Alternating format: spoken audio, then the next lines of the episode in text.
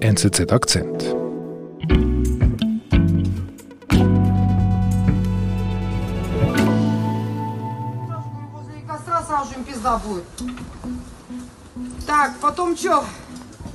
Markus, wer, wer spricht denn hier?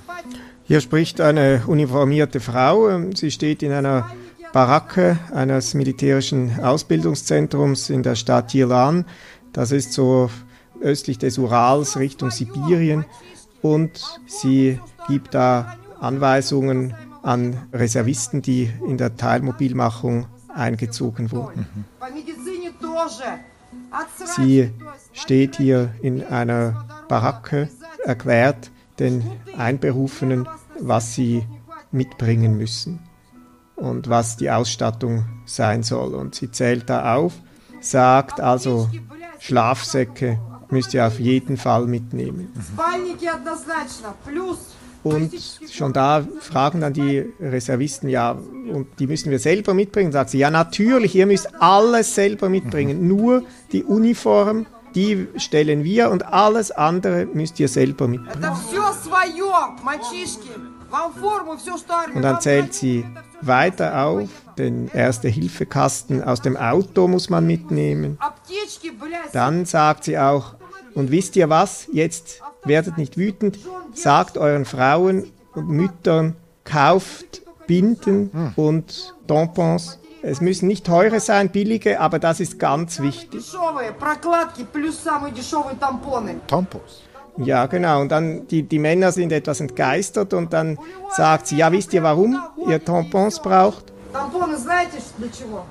Weil man die bei einer Schusswunde rein und dann quillen die auf und dann wird das Blut gestillt. Ui. Und wisst ihr was, Männer, ihr müsst für euch selber schauen. Das ist wichtig, für euch selbst. Und dann bricht es ab.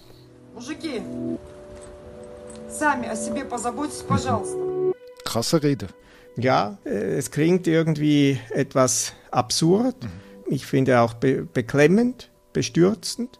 Aber es zeigt eben auch, dass bei dieser sogenannten Teilmobilmachung in Russland einiges schiefläuft. Über 200.000 Männer wurden von der russischen Armee eingezogen, seit Putin im September die Teilmobilmachung ausgerufen hat. Die Abläufe seien sehr chaotisch, die Logistik am Anschlag, erzählt Russland-Korrespondent Markus Ackeret. Also diese Szene mit den Tampons ist, ist schon speziell und die Soldaten müssen also ihr eigenes Verbandszeug mit an die Front nehmen. Irgendwie Wahnsinn. Ja, das ist tatsächlich so. Es gibt jetzt unzählige solcher Videos, solcher Beispiele aus diesen Militärausbildungszentren und äh, von Leuten, die darüber berichten, eigentlich, weil sie wahrscheinlich selber entgeistert sind. Mhm. Ja, es, ist, es läuft eher chaotisch ab. Und es zeigt, dass die Armee mit dieser Mobilisierung eigentlich überfordert ist. Okay. Dieses Chaos, woran zeigt sich denn das? Naja, es, ist, es fängt ja eigentlich schon überhaupt bei der Einberufung an. Also es gibt äh, eigentlich klare Kriterien, die genannt wurden am ersten Tag, als das verkündet wurde, wer da überhaupt unter diese Einberufung fallen soll. Mhm. Und, und in dem Moment wusste man eben nicht, wer, wer bekommt dann wirklich das Aufgebot, diese Paviestka. Und das ist das Entscheidende, wenn man die bekommt, dann ist man eigentlich schon mit halbem Fuß da drin, muss sich melden und, und wird dann wahrscheinlich eingezogen.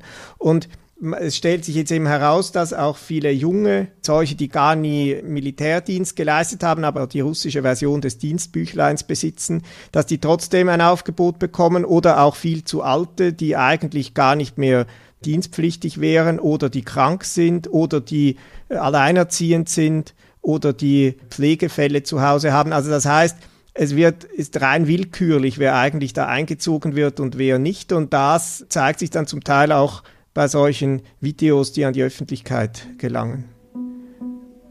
Zum Beispiel ein Video aus einem äh, von Leuten, die gerade da einberufen wurden, in so ein Ausbildungszentrum gebracht wurden und dann stehen sie da und vor ihnen steht ihr neuer Kommandant.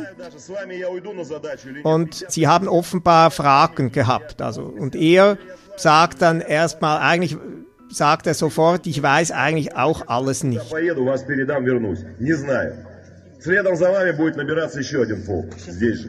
Er sagt immer, also ich, ich weiß auch nicht, was mit uns jetzt genau geschieht. Mhm. Ich weiß nur, ich bin vor drei Tagen aus den Ferien hierher geholt worden. Ich bin jetzt euer Kommandant. Ich weiß noch gar nichts da richtig. Ich weiß nicht, wo wir hingehen. Ich weiß nicht, komme ich mit oder nicht. Und dann gibt es auch Fragen, ja, wer ist eigentlich hier tauglich oder nicht?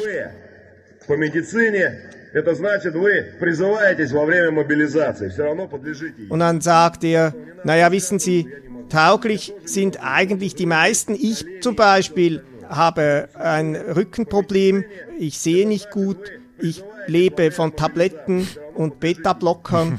Aber ich werde wie, wie ihr, werde ich dann auch halt, wenn es nötig ist, gehe ich da halt hin. So ist das.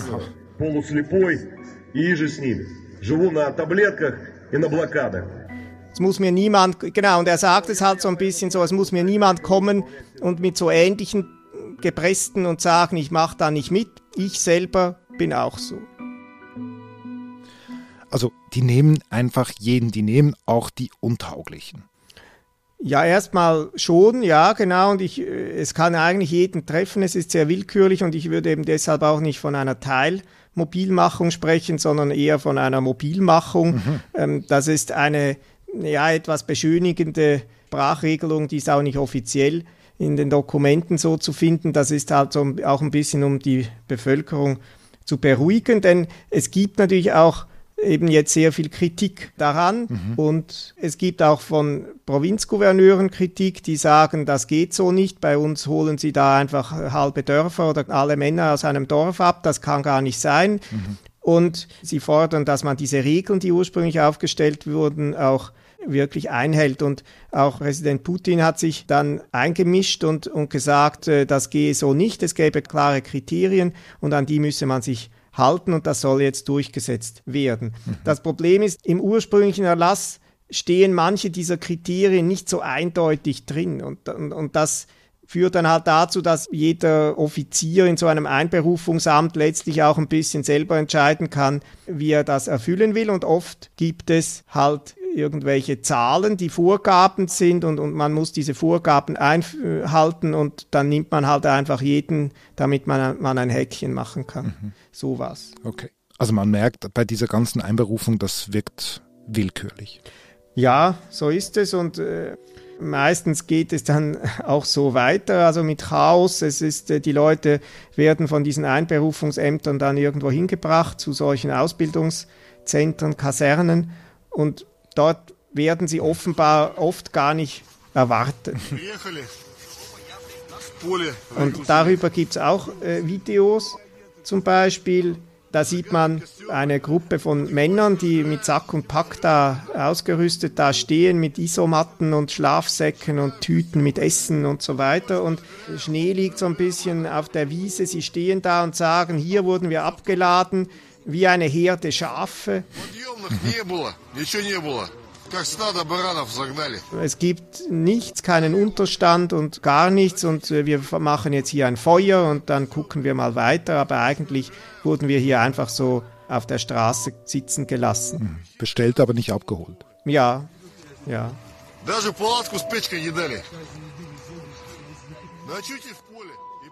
Okay. Und in den Kasernen selber? Ist das dann die gleiche Situation? Ja, da sind sie oft auch auf sich alleine gestellt. Also da, je nachdem, das hängt ganz davon ab, äh, was es für eine Kaserne ist, äh, ist die Ausstattung sehr rudimentär. Das heißt, es gibt unter Umständen nicht mal ein Bett. Mhm. Und auch die sanitären Einrichtungen sind nicht gerade so, wie man sie sich vorstellen wollte. Und die Familienangehörigen und Freunde bringen dann auch zum Beispiel Essen vorbei. Essen? Ja. Und hier gibt es dann so Videos, eben eine Szene zum Beispiel aus Novosibirsk, wo so Militärangehörige, die jetzt eingezogen wurden, hinter einem Zaun stehen und äh, Tüten mit Essen entgegennehmen, die von Familienangehörigen da vorbeigebracht werden.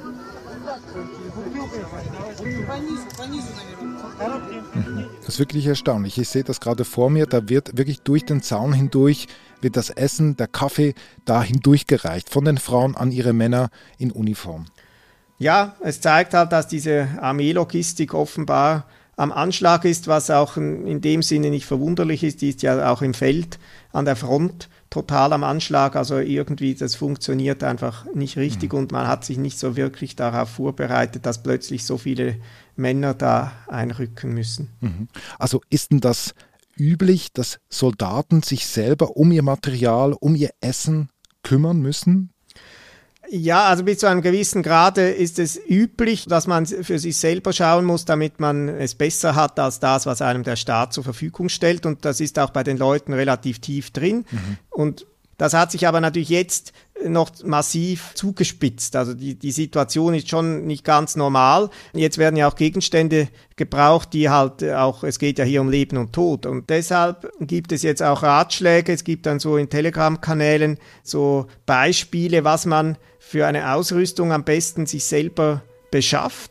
Und da ist dann eben von Helm über schutzsichere Weste, mhm. Stiefel bis zu Verbandsmaterial und, und anderen, aber doch sehr wichtigen Dingen ist dann alles Mögliche dabei. Mhm. Das ist allerdings auch ein Problem, weil äh, diese Dinge müssen ja jetzt beschafft werden und es gibt eine sehr große Nachfrage danach und die Preise sind entsprechend auch in die Höhe geschnellt. Und das ist ein großes Problem. Das äh, kostet, wenn man das ausrechnet, schnell mal umgerechnet über 1000, 1500 Franken. Das ist sehr viel, mhm. manchmal mehrere Monatslöhne.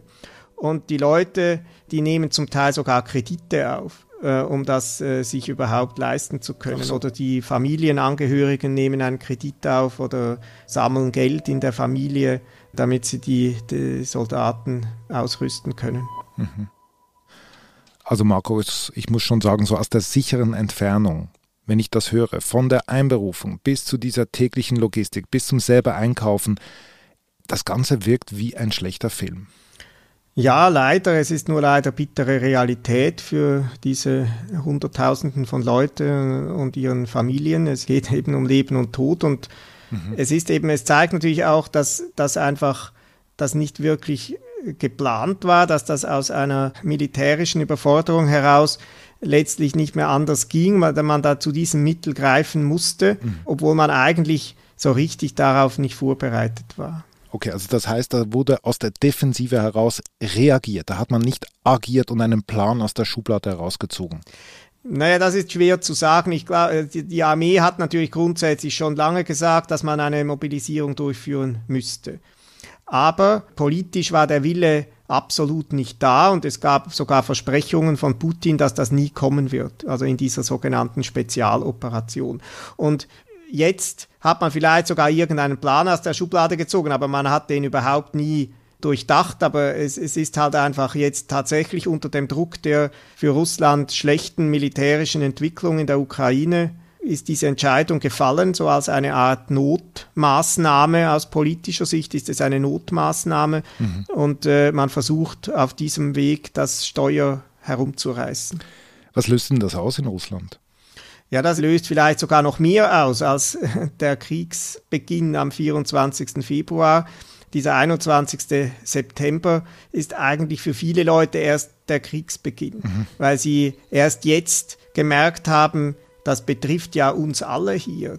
Das geht in jede Familie. Jede Familie muss sich fragen, ist jemand von uns vielleicht irgendwie betroffen? Könnte er betroffen sein aus, bei einer zweiten Welle der Mobilisierung?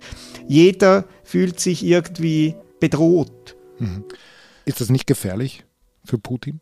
es, also ich glaube eben nicht, dass es wirklich äh, gefährlich ist, es schürt den Unmut. Es schürt Unmut und die Propaganda fühlt sich dadurch jetzt auch verpflichtet, Gegensteuer zu geben, zu helfen, dass dieser Unmut nicht kippt. Mhm. Und einige der Propagandisten, die sich eben weiterhin auch für diesen Krieg aussprechen, bringen jetzt eben all diese Beispiele von Fehlschlägen, von Fehlern, von äh, Chaos extra auf und sagen, hier seht her, Verteidigungsministerium, das läuft falsch, das muss anders laufen, sonst verlieren wir den Rückhalt in der Bevölkerung. Ah, die machen das sogar selber zum Thema. Quasi im Namen von Putin kritisieren sie das, was schiefläuft. Ja, weil eigentlich sind das ja Leute, die wollen, dass das dort zu einem aus russischer Sicht Erfolg führt, dass der Krieg sogar hart geführt wird, das wollen sie. Hm. Und sie haben die Sorge, dass jetzt die Leute eben ihnen davonlaufen, wenn das nicht ordentlich durchgeführt wird. Okay. Aber so wie du das jetzt erzählt hast, also diese Mobilmachung, die wird jetzt einfach durchgezogen. Chaos hin oder her. Ja, auf jeden Fall. Und man weiß ja auch nicht, wie lange sie dauert. Es kann auch sein, dass das nur der erste Schritt dieser Mobilisierung jetzt war. Es sind nach offiziellen Zahlen jetzt schon über 200.000 Männer eingezogen worden. Insgesamt sollen es ja 300.000 sein bei dieser Welle, aber das kann auch viel mehr sein. Mhm. Und einige sind auch bereits schon in Frontnähe geschickt worden. Das ging dann sehr schnell. Von den mehrwöchigen Ausbildungsgängen war dann plötzlich nicht mehr die Rede. Mhm.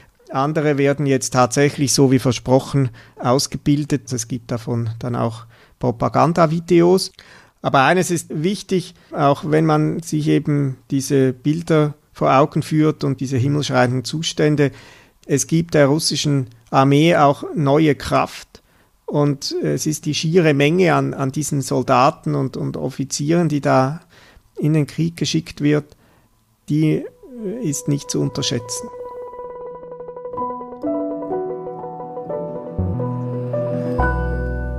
Lieber Markus, vielen Dank. Liebe Grüße nach Moskau. Vielen Dank euch.